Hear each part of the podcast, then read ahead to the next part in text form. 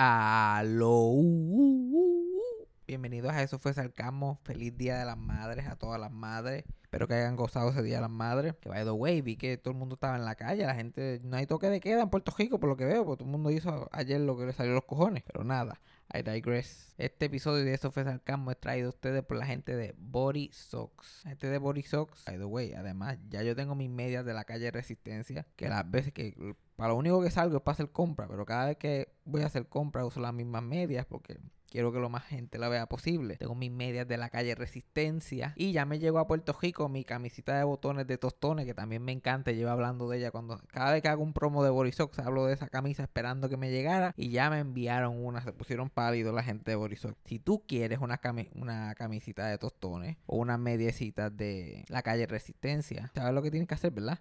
Tienes que ir a www.borisox.com y ordenar y ellos te lo envían a cualquier sitio. Si estás en Texas, si estás en Puerto Rico, si estás en Estados Unidos, si estás en donde quiera que estés, Borisox borisox.com y si te quieres enterar de los diseños nuevos de ellos, lo puedes hacer a través de su social media, por Instagram, at borisox y su página de Facebook, Body Socks. By the way, la semana pasada yo como que mencioné que estaba en Texas. Es verdad, todavía estoy en Texas. Pero mucha gente asumió de que me había mudado para acá. No me he mudado para Texas. Estoy pasando un tiempito aquí para no estar encejado en mi, en mi casa solo. Pero no es lo mismo estar en cuarentena con otra persona que estar en cuarentena solo por semanas y semanas y semanas. Y como esto va para largo, pues me vine para acá. Pero ya prontamente voy a estar en Puerto Rico. No me he rendido todavía. Todavía no, no he entrado a la diáspora completamente. Y yo no puedo vivir aquí en realidad. Además de eso, quería decir, se murió Little Richard esta semana un músico muy importante y quisiera hablar de él, pero se murió fuera de tiempo para el podcast y él no es tan importante, él no es Walter Mercado. Lo vamos a dejar para la semana que viene, ¿ok? Él va a estar igual de muerto la semana que viene que está ahora. Y nadie sabe si murió de coronavirus o no, so, probablemente de aquí a lo que grabamos el próximo podcast sabemos si murió de coronavirus o no, porque le, están haciendo la prueba después de muerto. Pero nada, aquí está el capítulo nuevo de Eso fue sarcasmo. Es más interesante que gracioso, debería decir, porque lo que hay es un montón de, sangre y cantazos y fracturas. Pero por lo menos es algo entretenido. Eso fue sarcasmo. Fue lo único que había. Eso fue sarcasmo. Lo escucho todos los días. Eso fue sarcasmo trabajo tú tranquilo. Eso fue sarcasmo. Con Fabián Castillo. Ya estamos grabando. Siempre es difícil empezar, siempre es difícil hundir ese botón. ¿eh? Lo bueno de stand-up es que es obligado. Como que te dicen una hora y un día y tú tienes que llegar y de momento dicen Fabián Castillo y tú tienes que salir. Exacto. Pero en el caso de un podcast, si fuera por mí, yo a las 6 de la mañana el lunes empiezo a grabar. Yo dale, vamos para encima. Pero ya, ya a la vez que empiezo ya se me hace más fácil. Después no quiero parar. Después, después tengo que editar media hora del podcast porque no tiene ni sentido. Ay, tío. Pero quiero empezar el podcast con un anuncio. No es importante, por favor. Yo sé que mi familia escucha este podcast y yo, me, como ustedes pueden ver, yo me comunico con mi familia mediante el podcast. Aquí que yo entienden los mensajes, porque le dije a mi mamá, mi mamá no me coge el teléfono, hablé con ella hoy. Rápido, rápido empiezan a coger el teléfono. Lo próximo que quiero decir es, por favor, por favor, no me envíen más mierda del coronavirus, no me envíen más videos, no voy a ver videos, no me importa si es la cura, no me importa si es la cura. No quiero videos de que si el coronavirus, que si el doctor fulano, que si recomendaciones. Me tienen cansado con lo mismo todo el tiempo. Que si la mierda eso. Yo no abro videos, yo no he abierto videos en un mes y me lo siguen enviando. Yo no le comento para atrás, yo los dejo en sí y me siguen enviando videos y videos y videos. Yo tuve que tener una conversación con mi madre de eso. Yo como que, mira, tienes que parar. Porque ella me busca como que métodos naturales para combatir. Sí, porque es que los boomers, los boomers de cualquier mierda, ellos, mira, mira, lo que cualquier cosa que la gente pone en Facebook es verdad. Exacto. Y yo tuve que como que, mira, eh, no, hasta aquí tenemos que cortar esto. Y como que un mono en China se cura el coronavirus con su propio puño.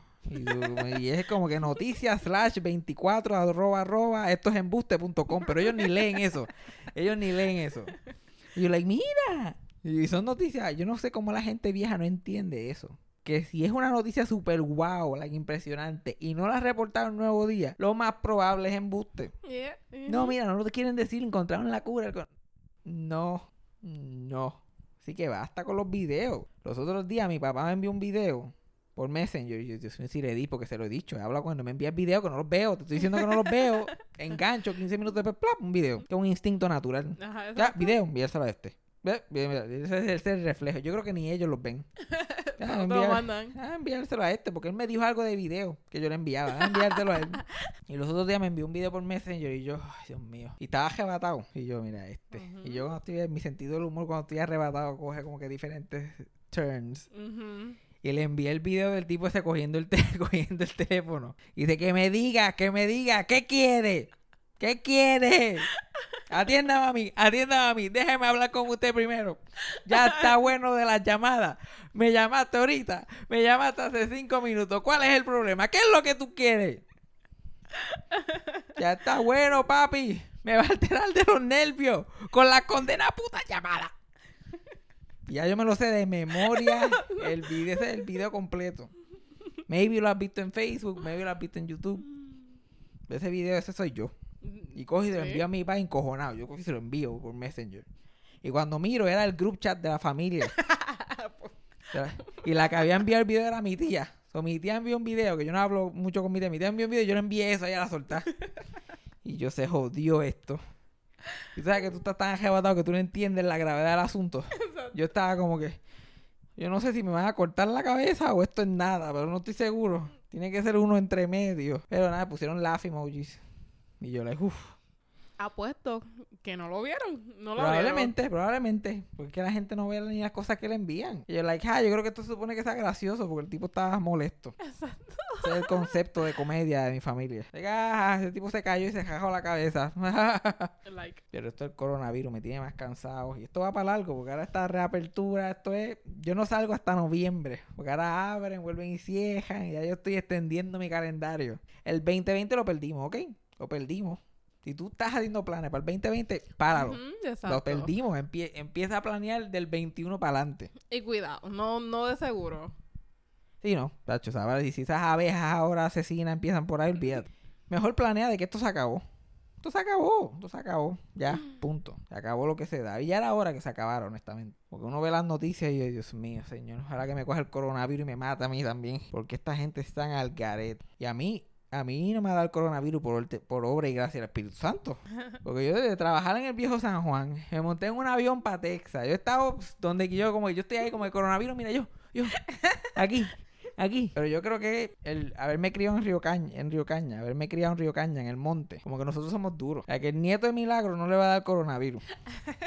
Probablemente tenía Milagro de coronavirus, con todo y que se supone que sea, está en la edad más riesgo. Porque es que cuando tú te crías a ese paso, en ese monte, como que, hello, no hay bien pocas cosas que te puedan matar. Cuando tú estás la mayoría del tiempo sin agua y tienes que ir como si vivieras en África, una choja, a llenarla de agua para poder bajar el baño y bañarte y vivir esa vida. Como que está, di- está difícil que venga un virus ahí mierda matarte. a matar a uno. Y si, si a mí me da eso es asintomático. Probablemente Geocaña completo no sienta síntomas. A nosotros no nos para nadie. Porque es que la, esa crianza, nosotros, yo cuando era chiquito yo jugaba tan atlético que yo era, ahora yo no puedo ni poner las medias sin gritar. Yo antes cogía descalzo por la brea caliente, me trepaba en palos, me tiraba por el bajanco, me caía, me levantaba con esa agilidad. Like el shortcut de ir a la casa de mi abuela, en vez de coger la cuesta bien grande, pues ya había una cuesta bien alta, es subir por el bajanco que estaba al frente de la puerta de la cocina. Ah. Y lo hacíamos, todo el mundo lo hacíamos. A ver, va a coger por aquí para cortar. y Los trepábamos. Llegamos al punto que podíamos treparnos por el bajanco sin ponernos en cuatro, como que en las dos piernas. Ahí, cogíamos unos algo, era como, un- como, como una escalera bien mal hecha. Y lo cogíamos tanto que ya estaba marcado, ya había como un caminito. Ajá. Ya no crecía hierba en esos espacios ahí. Habían unas, como unos, unos escalones de bache colorado. No. Y yo, yo me acuerdo que yo jugaba tanto en casa de mi abuela, en ese monte, y nos trepábamos en palo, mis primos y yo, y mis hermanos, y jodíamos y brincábamos. Sudábamos la gota gorda. Y yo, pues, en mi casa las cosas eran un poquito más civilizadas. So, yo no estaba acostumbrado a ese tajo. Ok. Pues yo en casa veía televisión nada más. Pero iba a casa de mi abuela y ahí no había cable, allí pf, no había nada que hacer, era en el monte. Pero yo estoy jugando en el monte con 5 o 6 años y eso es lo mejor. Y después yo me acuerdo que un día yo voy a casa de mi abuela adentro, sudaba así seco, pero seco, pensando que hay agua. seco, seco. Y, y voy y voy a la nevera. Yo como que, porque no hay agua, pero debe de haber agua fría aquí. Ajá. Tú pensarías. Y yo abro la nevera, no hay agua fría. Y yo le digo a mis primos, ¿dónde está el agua aquí? No, aquí no hay agua. Y yo suda. Y yo, ¿ustedes no toman agua? No, porque es que aquí no hay agua. Ni para tomar. No, no había agua en la nevera, no había agua para tomar. No había nada, nada. Y yo escucho a mi abuela desde el cuarto, ¿qué tú buscas? Y yo, agua, agua fría para tomar. Y yo, no, no, no, no, no. Ella me dice, no, no hay. Y, me, y ahí- me dice algo que me decía cada jato todo el tiempo. Que es como que no, mijo, tú estás en casa de la abuela pobre, no de la abuela rica. Porque- porque mi, mi abuela Socojo era la abuela rica, así era que ella se refería a ella cuando yo era chiquito. No, no, de la abuela rica, porque ella vivía en el pueblo. Ella era la rica porque tenía, tú sabes, agua fría, helado, tú sabes, esa es la rica. Ajá. Estaba con la abuela pobre que no tenía ni una botellita de agua fría para beber. Yo con la lengua hecho tela, yo como, una, como un moped. yo, "Pero no tiene nada de agua. No, no hay agua. De allí, así, así era que se bregaba, no había agua. Y no te la puedes tomar ni, ni de fregadero ni nada. Si no había agua, no había agua potable. Eh, pero- no había agua, no había agua. no el concepto agua de en agua. botella. No, no compraban agua en botella, por eso que no le va a dar el coronavirus. Ay, Dios mío. Yo estoy aquí como que... Aficiado, yo aficiado, eh. Porque yo no estaba acostumbrado a eso. Mis primitos sí, mis primitos sudaban todo el día y no se deshidrataban. Ellos sudaban y, en casa de mi abuela se comía sin, sin nada para tomar, sin nada. Y yo pensando en esa historia ahora para el podcast me acordé de eso. Yo, oye, yo no me acuerdo jamás en la vida tener un vaso de nada en casa de mi abuela comiendo. Nosotros comíamos ajo, habichuela, chuleta, bro, y seguíamos viendo los Simpsons ahí después de la escuela con ese gusto Ahí, todo seco. seco y no nos quejábamos. Y ahora, ay, el coronavirus. Ah, ese por carajo. Yo sé cómo Lo única agua que había, porque yo vi una jarra en la nevera, después que hablé con mi abuela, una- había una jarra con un poquito de agua en la jarra. Y yo, mira, pero ahí hay agua, estaba frita. Yo, ahí hay agua. Y mi prima como que no, pero eso no es agua para tomar. La nevera está liqueando. Y esa es la agua que cae y la está cachando ahí. Y yo, bueno, a mí no me importa dónde salió esa agua. Y yo me serví un vaso y me lo tomé con ese gusto. Y mis primos mirándome como que cabrón se va a envenenar. Y esa agua con ese saborcito a metal frío. Ay, Dios mío. Ah, chacho. Del plomo que yo le metí a mi cuerpo a temprana edad. Bueno, no es casualidad que yo no he crecido una pulgada desde entonces. Como que así explica tanto. yo me bebí agua con ese gusto. Porque cuando uno está así de ese, yo hubiera bebido hasta meado si hubiera habido meado ahí. Y hubiera dicho, no, es una prueba para mañana para la doctora. Yo, goy, goy, goy. No había nada. El único líquido que había en casa de mi abuela era aceite de oliva para echarle a las panas. No había más nada. No había más. Tú querías tomar, tú querías hidratarte, eso era lo que había. Y ahora la gente hablando mierda. Y así, nosotros nos criamos salvajes, a lo animal. Por eso salimos con el cuero duro. Por eso que ya tenemos la cura para cualquier virus. Ajá, ok, ok. Exacto, Por eso explica que yo estoy en la mejor, en la mejor top physical condition. Explica mi cuerpo tan hermoso. Y en- nosotros cuando chiquitos, nosotros nos trepábamos en unos palos y brincábamos de palo en palo. Y ahora yo lo pienso y estamos hablando de nenes de 6, 7 años brincando de palo en palo y a, a 30 pies de alto. Ajá. Que si nos caemos nos matamos. Mi abuela sentada en el balcón, ni sabía dónde estábamos. Nosotros en el monte profundo, porque ella tiene tres cuerdas de tejeno. Ajá. So, nosotros monte adentro con ese gusto. No- nadie se murió de milagro. Porque suerte que, que yo tenía un poquito de castillo. Y había Ajá, parte que yo estaba like, no, no, no hagamos eso. Bueno, yo le salvé la vida a mi prima como tres veces en todo el tiempo que nos criábamos. Alguna vez, ella chiquita. Yo era chiquito, yo tenía como seis o siete. Ella tenía como cuatro. O tres o cuatro. Y estábamos caminando por la cajetera, por esta cajetera que lo que cabe es un cajito y cuidado. Estábamos caminando por ahí, en medio del monte, y había acabado de llover y, cae, y de la montaña salía un chojo de agua por las alcantarillas un chojo enorme de agua. Estaba bajando todavía como una cascada. Y mi prima chiquitita bebé, cogiendo de lado a lado por el medio de la cajetera, porque nadie la tenía por la mano ni nada. Me acuerdo que tenía unas, unas chanclitas que sonaban ¡Wii, wii! como juguetes de esos de pejo. Y ya, ¡Wii, wii, wii! Y estaba mi mamá, yo y mi prima caminando por medio, no sé ni por qué. Entonces mi prima está así poniéndole la mano al chojo ese cagado de agua. Y na- nadie dice nada. Y, Ajá. y el chojo está tan fuerte que se la lleva. Y, mientras- y se la lleva. Y, yo la veo por la cajetera que lleva como si fuera un misil. Y yo estoy, mientras eso pasa, yo estoy también jugando con el chojo, pero espa- espatajado y el chojo me está pasando por debajo. O sea, ella literalmente me pasa. Y lo que hay al final de la calle es una alcantarilla que es como un boquete bien grande, que tiene un tubo bien grande que cabe una persona Uy. de agua. Y después que cae por un bajanco enorme y cae a un río. Que un río que estaba crecido. Entonces esa nena se cae por ahí y se jodió. Ajá. Y ella vive por ahí. ¡piu! Y mi mamá como que, ¡ay, mira! Pero no se movía ni por carajo. Y yo, yo la veo que me pasa por el lado. ¡fuf! Y yo, ¡ah! y el castillo en mí, yo. Y cogí, me senté y me fui en el chojo. Y yo, "Mu", como si fuera un cajo. Mu. Y ella cogía la curva y yo cogía la curva. Y ella a veces me movía para el lado y yo me movía para el lado. Y, la alcancé justamente en el chojo. Y la agajé y pues me espatajé. O sea, no pude Mm. entrar al, al chojo completo. Y una de las chanclas ¡plup! se cayó y se fue. Uy. No, ve, no vimos ni la chancla. Cuando nos asomamos por el río no se veía ni la chancla caer. Esa fue la primera vez. Eso fue empezando a vivir. Exacto. Después de eso una vez se ahogó con un, ca- con un pedazo de hielo. Ella estaba comiendo hielo y chupándose el hielo así, chiquita también. Y yo que el castillo, no coma hielo que te va a ahogar. Pero se ahogó. Porque el hielo se le quedó como que estaba tan congelado que se le quedó pegado ahí en el esófago. Uh. Y yo literalmente con un pejo le metí la mano así en el hielo y lo saqué. Otra vez que la salvé. Y así como 1500. Lo más que ella se hizo de suerte, porque esa era una salvaje. Esa, esa era la madre de la salvaje, esa prima mía. Se rompió la clavícula porque estaba, este, la marquesina tenía un bordecito así, parecita de, de cemento. Y arriba tenía los portoncitos, las cosas esas de metal que son con el adornito ese de metal encima de la marquesina. Es que yo no sé ni explicar lo que es.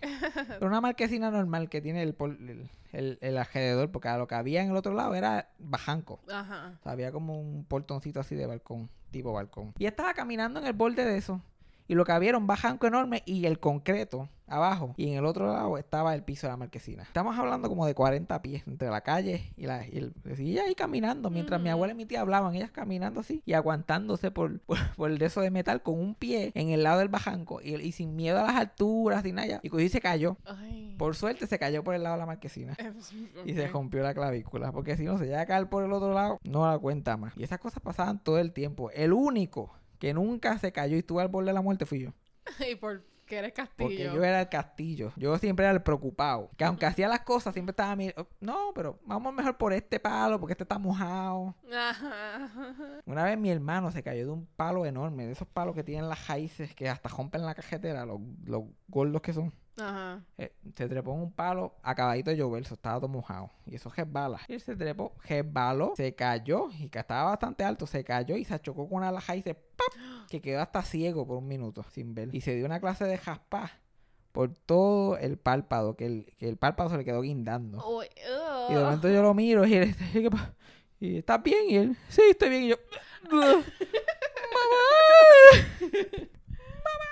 Y cuando ya llega, ay, ¿qué le pasa? Ah, ay, vamos para el hospital. Vamos para el hospital, vamos para el hospital. Uy. Y él, me acuerdo, bendito, que mi, mi hermano podía tener como 10 años, 9 años cuando eso pasó. Y una me dice, se ve mal. Y entonces, el, el párpado guindando y el, toda la sangre seca en la cara. O sea, parecía que tenía todo esto rajado, porque toda la sangre seca estaba aquí, en, toda la cara. Y yo, "Ah, se ve mal. ah". Y yo en mi mente me quedé sin hermano. me quedé sin hermano.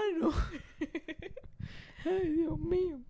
Y todavía tiene la cicatriz, tiene la, la ceja eh, picada por la mitad. Ajá. Uh. Y ese sí, ese se cayó de todas las él tiene Y él tiene una enfermedad que las cicatrices no, le, no se le van. So, él tiene una, un- una cicatriz para cada historia. Una vez, de ese mismo lado del bajanco, de- luego que se acaba la marquesina, hay como un murito chiquitito.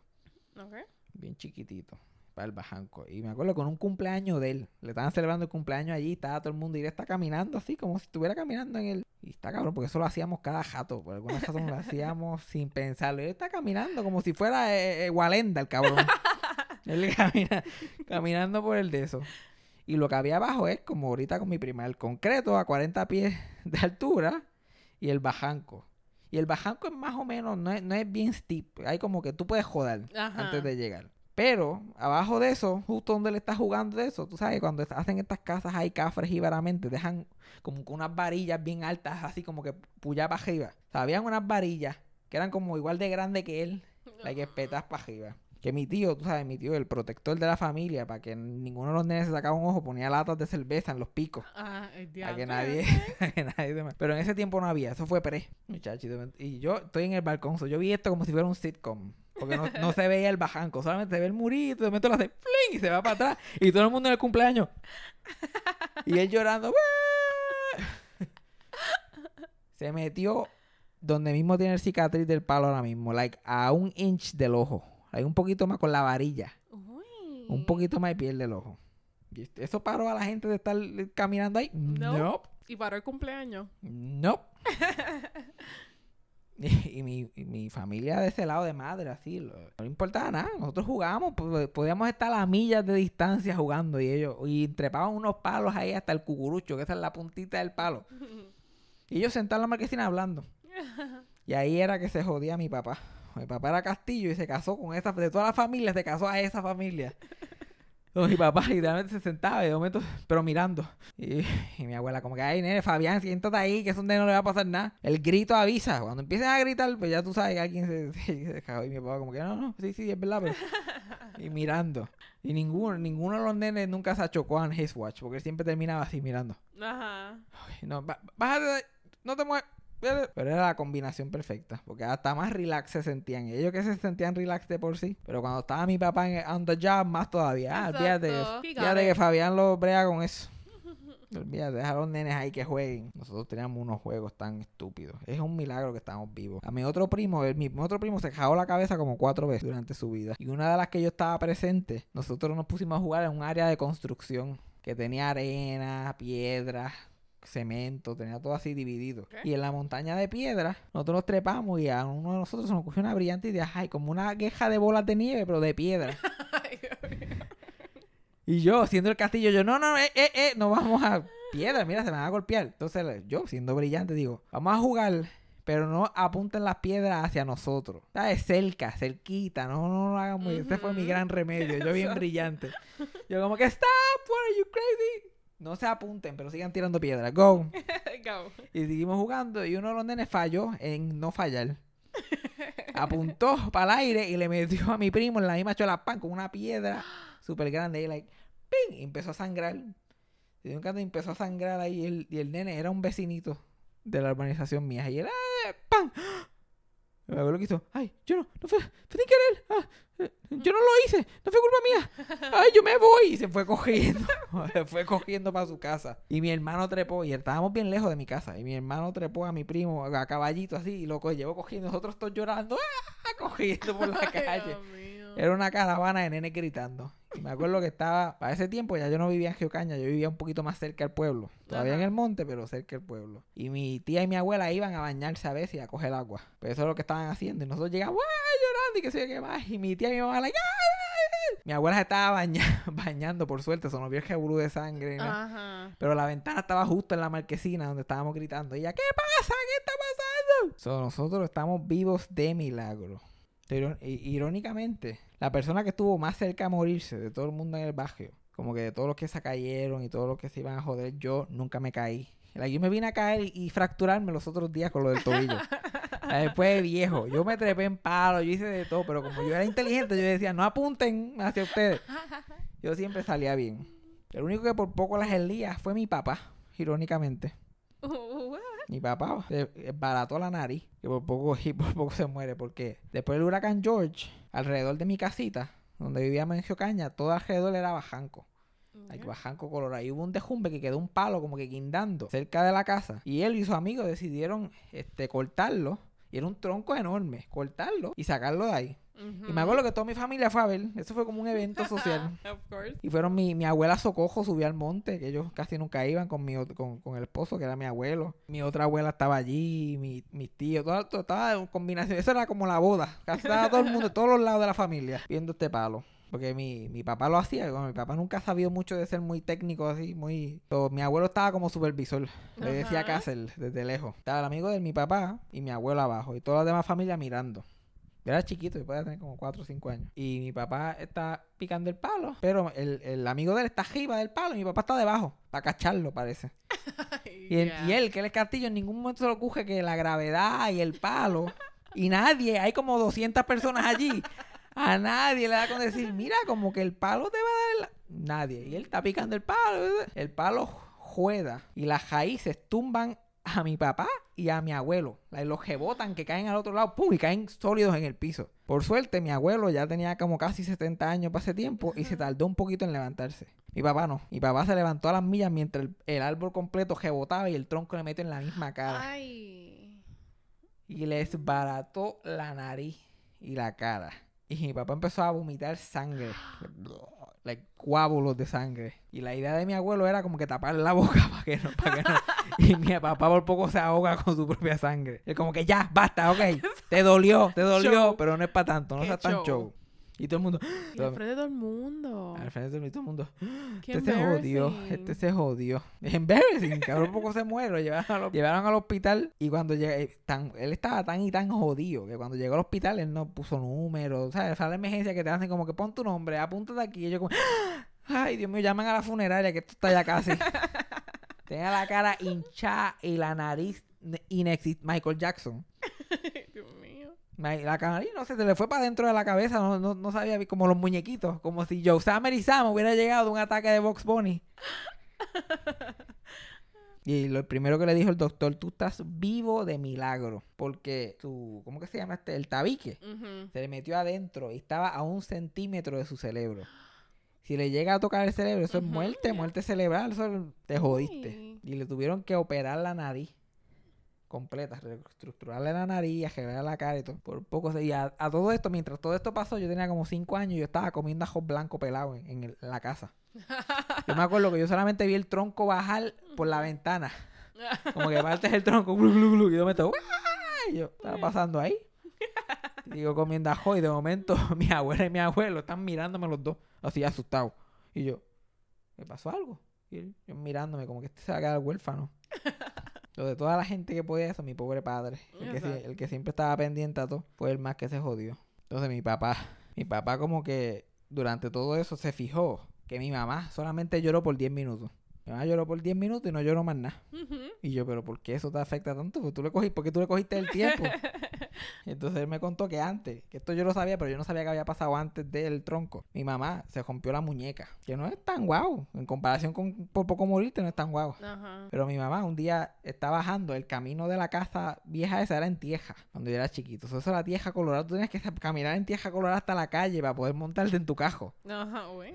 Yo, yo vengo de abajo. No, ya. No offense, pero. uy. ¿Qué usted cree? Yo no soy yo, yo no soy Miss Bayamón 2014 como tú. Yo vengo de abajo, yo vengo del piso, yo vengo del monte. Ya estaba así caminando en el bache y habían unos pejos realingos por ahí que le estaban ladrando y eso. Y le llamó a mi papá y le dijo, mira, este, espántalos desde arriba, porque era como también como una cuestita arriba. Que espántalos para yo poder montarme en el cajo. Ok. Y mientras todo eso, ella, con todas las cosas de la escuela y todo lo que tenía que cargar, porque llevaba a la universidad, resbaló y cayó en su muñeca y la muñeca quedó guindando. Y ella va donde mi mamá, a donde mi papá y le enseña así como que, ay, mira, me caí y el brazo guindando. Y mi papá empezó a llorar. A llorar atacado, ataca- atacado y la cogió al hombro y se la llevó así al, al sofá de la cama y él llorando y llorando y mi mamá consolándola a él. Exacto. Como que cógelo suave, mira, a mí no me duele tanto. Este, vístete para que me lleves al hospital, como que trata de cogerlo suave. Y él vi- llorando, vistiéndose mientras se vestía. Y mientras mi papá lloraba, como si se hubiera muerto mi mamá, mientras se vestía, mi mamá con la muñeca rota, like, le preparó un bibí a mi hermano chiquito que era bebé, se lo dio con una sola mano, se sentó con calma a esperar que mi papá terminara. Y mi papá llorando y llorando. Se los dejó a mi abuela. Nos dejó a nosotros, a mí y a mi hermano, nos dejó en casa de mi abuela. Y mi abuela, ¿pero por qué tú lloras si ya está bien? Y él, todavía estaba llorando. Dios mío. Todo el camino. Y él, ¿pero te duele? Y mamá, sí, me duele. Y ahí se atacaba, se atacaba más a llorar. No, no le cojas pe. Tú, tú que eres tan odiosa. Yo dudo, yo dudo mucho. Tú que te pareces tanto a mi mai. Yo dudo mucho que tú vas a estar, Uy, vas a estar igual que mi mai. Exacto. Ya como que sí me duele y tú jodiendo con la lloradera también. Tras que me duele y tú... ¡eh! Las dos cosas me tienen mal, acaba y llega. Y papá, "Ay, ahora la estoy haciendo sentirse peor. ah". So, después, meses después pasa eso y mi mamá lloró por 10 minutos. A, a algo que por poco se muere. Y mi papá como que con la cara toda de figura. Lloraste más que 10 minutos. Y lloré, cuenta. cuenta de algo. ¿Qué más quieres? no te moriste. Sí. No, pero eso todavía, eso fue antes de llegar al hospital. Y ya ya estaba, como que ya lloré lo que iba a llorar, lo que La vida continúa. Si te mueres, pues, ¿qué voy a hacer? ¿Qué voy a hacer? Oh, antes de terminar el podcast, hay que hablar de eso de Adele. Adele ha hecho un milagro. Ujú. Adele ya, ya por fin Adele tiene valor como ser humano otra vez, que está flaca. ¿Tú te acuerdas dónde estabas tú el día que te enteraste que Adele estaba flaca? Porque es uno de esos momentos. Sí, yo estaba en el trabajo eh, usando el internet sin permiso. Uy, ahí lo viste. Y te cambió eso como cuando se murió Lady Di. Todo el mundo se acuerda dónde estabas ese día. Mucho la gente jode con esas estupideces. Aparentemente Adele era, estaba horriblemente de figura. Y ahora fue que, que- que se ve como gente decente. y ay, qué bien por Adele. Tiene más cabrona, como si se hubiera ganado el cáncer. A mí rápido me hinchan las bolas, rápido. ¿Cuál es el- ¿Por qué la gente siente la necesidad de comentar en el cuerpo de las otras personas? Ay, yo no sé. dar tantos comentarios. Y lo lindo fue que Adele no salió como que, mira, estoy bien flaca. Ella simplemente salió a hacer otra cosa, non-related. Todo el mundo, mira qué flaca está. Yo para mí eso siempre ha sido horrible. Porque además que le estás poniendo tanto valor. Porque ahora hay, hay que saber los nutricionistas y los doctores. ¿Sí? Ah, pero todo el mundo, no, pero es por su salud. ¿Qué sabes tú cómo era la salud de ella? Tú puedes estar peor y ser flaco. Y rápido, yo que he tenido que vivir eso toda la vida. Porque ahora yo, yo, que nadie me consideraría gordo más que yo y mi familia.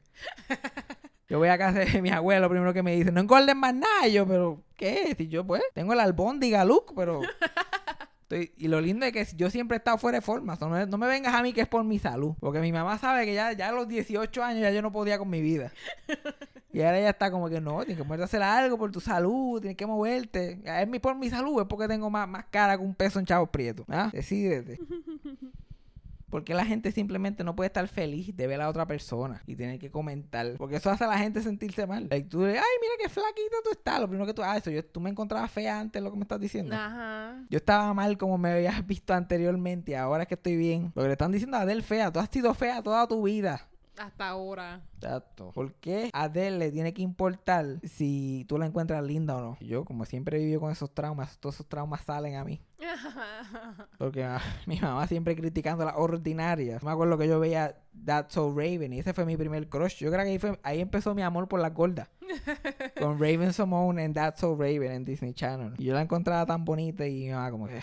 Ese cuerpo, ¿cómo tú lo ves? Ese cuerpo tan cuadrado. Ese cuerpo tan, ¿Cómo tú lo vas a encontrar bonita con ese cuerpo tan cuadrado? Y yo, yo quisiera tener el conocimiento que tengo ahora para decirle, tú estás comentando en el cuerpo de una niña de 13 o 14 años. De 13 o 14 años, por favor. Como que, hello, analiza un poquito lo que estás haciendo. Y estás meando encima de todos mis gustos de persona. Desde el principio. Exacto, como que, hello, relájate. Relájate. La gente se tiene que meter en todo. Porque vamos, vamos a convertirnos en gente que no comenta en la apariencia de la gente para nada. Por favor. A menos que sea alguien que, si tú se lo quieres meter a la persona y te sientes positivamente sobre su físico, pues díselo. Pero si tú trabajas con ella, tú no tienes que decir si es linda o fea. Exacto.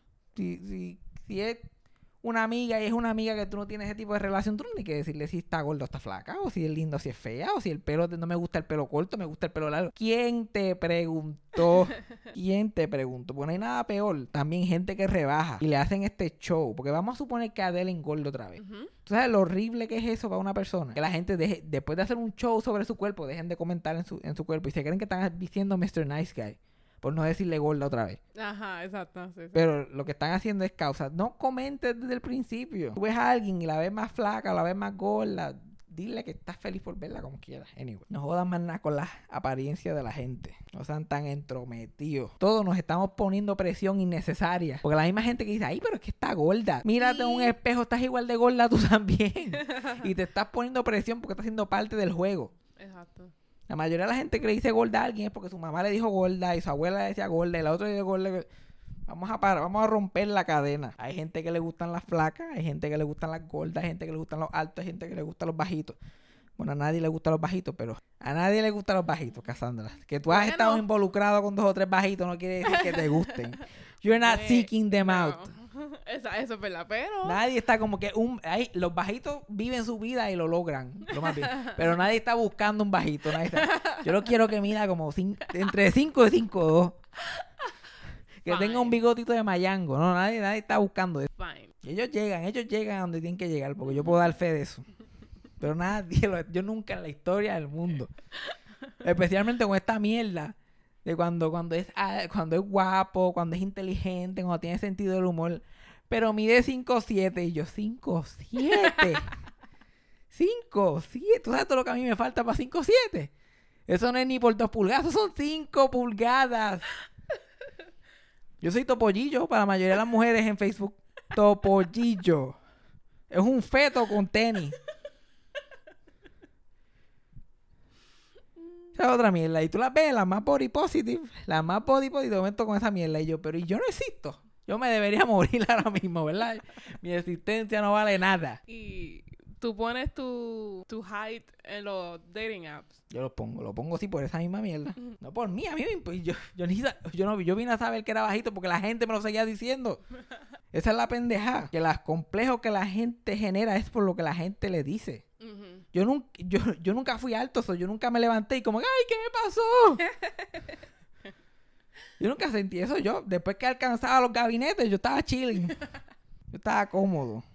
Pero la gente, yo me acuerdo que mi familia empezó a decirme, ay, pero ¿por qué está tan bajito? Ay, pero no crece. Y me llevaron a un especialista en San Juan y me miraban para atrás. Y hacían todo el show. Yo me- la razón de por qué yo no crecí es culpa de mi papá. En verdad no es culpa de él, pero lo voy a culpar Exacto. Ok, ¿qué pasó? me llevaron a un especialista en San Juan. Entonces, en el centro médico ahí de Geopiedra. Me iban a hacer un estudio a, a ver de mi pituitaria o whatever the fuck, lo que me hacía crecer que era lo que estaba estancado. Ajá. Y bli, bli, bli. Y, el, y para el estudio costaba un montón de chavos. Y costaba chavo ir allá, pues vivíamos en Mayagüez. Y tuve que faltar a la escuela y todo. Y llama, y mi papá llamó y nos preguntaron que si, y él preguntó que si eran ayuno o no. Y le, di- y, y le dijeron que, que, que podía desayunar, que no, que normal. Que nosotros fuimos al centro médico y en el centro mismo, en la cafetería del centro médico desayunamos. nos saltamos, nosotros subimos. Ah, no, pero eran ayunas. Y mi papá como que destrozado, ay Dios mío, ahora hay que gastar los chavos y volver. Y yo verlo sufriendo tanto, yo mira, fíjate de eso, a mí no me importa. Y era verdad. Nada, yo no fui que dije, yo no estoy creciendo, eran ellos. Y después todo el mundo sigue con la, "Ay, pero es que per- perfume bueno viene en frasco pequeño. Ajá. Ay, no, no te preocupes que per- perfume bueno viene en frasco pequeño. Y yo, ah, así que tú eres un bajil de mierda porque tú mides 5'9". Pero es la gente, la gente que es la que se impone esas mierdas. Mira, yo, hay una tipa que yo tuve que bojar de Facebook por esa mierda de, con los posts de los hombres altos. Y que tenían que ser altos. Y que si los hombres bajitos fo. Y que bla, bla, bla. Y lo más irónico de todo esto es que esta mujer era trans. Oh. Y yo pensando, yo llego a decir que a mí no me gustan mujeres con bichos. Se forma aquí la de San Quintín. Pero sin embargo, que esta tipa puede pisotear mi existencia. y nadie le dice nada. Y cogí la bojé. Al carajo. Y que moraleja de este podcast. No comente sobre nadie. Deja que la gente sea gorda, sea flaca. Si tú supieras que cuando la gente no tiene complejo es tan feliz y todo el mundo encuentra a alguien para chichar y todo el mundo es feliz, todo el mundo vive. El tipo que preñó a, a Flaiteta ni boja su Facebook. y tú simplemente dejas a la gente vivir. Dejen a la gente vivir. Cassandra aparentemente le gusta salir con bajitos. Es que me han tocado. Te han tocado, cuantos, exacto, pero tú no los buscaste. Pero no los discrimino. No exacto. los Tú no tú eres- ¿Y descualifico. cuánto tú mides? Tú eres alta. Como 5 6 y medio. Ah, para allá. Para mí es alta. Para mí, para mí es un edificio de alta. 5 6. Y la gente diciendo que los hombres que miden 5 7 son bajitos. Para mí eso es una locura. Es que un hombre 5'7 no es lo mismo que una mujer 5'7. Porque yo he salido con hombres que son 6 pies y son como 5'9. Y ellos se estiran el 6 pies. ¿Cuánto tú Yeah. mides? 6 pies. 6 pies. Yo mido 6 pies. Ay, para hacer el show. Yo no sé cuál es la mierda. Mi, mi papá es 5 9 y para mí eso es un edificio. Él me dice, está lloviendo. Y yo, ¿qué? Pasan como 15 minutos. y Me to- Ay, me cayó. Me cayó una gota. Morales, acá aprendimos. Que no comente sobre las personas de su apariencia. ¿Qué más aprendimos? Aprendimos que crecer en Río Caña está cañón. Está cabrón en lo que está. Pero no hay nadie que pueda conmigo, ni con nadie que se crió en Río Caña. Ujú, Sí, que a la gente en Río Caña no da el coronavirus y siempre caemos parados. No comentes en la apariencia de nadie y deja que la gente sea feliz. Y Adele siempre fue bella. Y Adele siempre fue bella. Bueno, a- Adele cuando empezó estaba media jodita. Pero es como cuando los artistas eh, rompen, que como que todavía los estilistas no están ahí y tienen el pelo como que descojonado. Pero ya después de ese primer CD, esta mujer siempre fue bella. Glow up. Exacto.